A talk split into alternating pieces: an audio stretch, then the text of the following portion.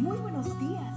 Gracias por estar con nosotros en este bendecido día. Ven y juntos aprendamos y realicemos el estudio de nuestro matinal titulado Nuestro maravilloso Dios. Bienvenidos a su matinal para hoy 18 de septiembre, con el título Fe a prueba de balas. Sadrach, Mesab y Abednego respondieron al rey Nabucodonosor diciendo, no es necesario que te respondamos sobre este asunto. Nuestro Dios, a quien servimos, puede librarnos del horno de fuego ardiente y de tus manos, Rey, nos librará. Y si no, has de saber, oh Rey, que no serviremos a tus dioses, ni tampoco adoraremos la estatua que has levantado. Daniel 3, 16 al 18. ¿Quieres saber qué es fe a prueba de balas? No tienes que ir muy lejos para encontrarla pues está en nuestro texto bíblico para hoy. Recordemos primero la escena. Sadrach, Mesach y Abednego se niegan a arrodillarse ante la estatua de oro que el rey Nabucodonosor ha levantado en el campo de Dura. Este acto es señal no solo de insubordinación, sino también de irrespeto al rey y a sus dioses, y la consecuencia es muerte inmediata en un horno de fuego.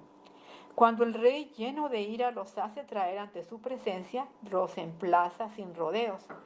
Ustedes tres, ¿es verdad que no honran a mis dioses ni adoran a la estatua de oro que he mandado erigir? Ahora que escuchen la música de los instrumentos musicales, más les vale que se inclinen ante la estatua que he mandado hacer y que la adoren. De lo contrario, serán lanzados de inmediato a un horno en llamas y no habrá Dios capaz de librarlos de mis manos. Daniel 3, 14 al 15. Las palabras del rey son, en efecto, un decreto de muerte. ¿Cómo responden estos tres? En primer lugar, dejan en claro que su Dios es suficientemente poderoso para librarlos del horno de fuego. En segundo lugar, dejan entrever que su Dios es soberano, lo cual significa que pudiera decidir no librarlos. Y en tercer lugar, este es el golpe de gracia. Declaran categóricamente que aun cuando Dios no los librara, ellos bajo ninguna circunstancia van a adorar la estatua de oro. Ahí está, fe a prueba de balas. De hecho, fe a prueba de todo. Es la fe que nos permite permanecer fieles a Dios, aun cuando no nos conceda lo que le pedimos, la que nos mantiene de parte de la justicia, aunque se desplomen los cielos. La fe nos impulsa a seguir amando a Dios, aun cuando nos cueste la vida. ¿Qué nos enseñan los tres jóvenes hebreos de su increíble acto de fe? Que Dios no tiene que sanar mi enfermedad o ayudarme o conseguir el trabajo de mis sueños para que yo crea en Él, que no tiene que solucionarme mis problemas para que yo sepa que me ama.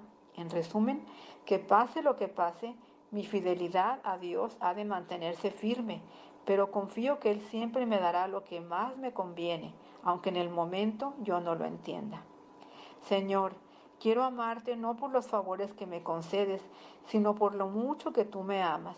Ayúdame a confiar en ti, aunque no siempre entienda por qué algunas cosas suceden. Amén.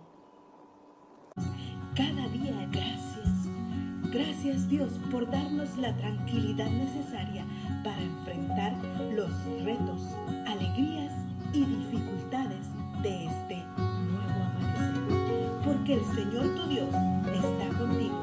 Como guerrero victorioso se deleitará en ti. Con gozo te renovará cada día con su amor. Te esperamos el día de mañana para continuar cobrando aliento en la de nuestro maravilloso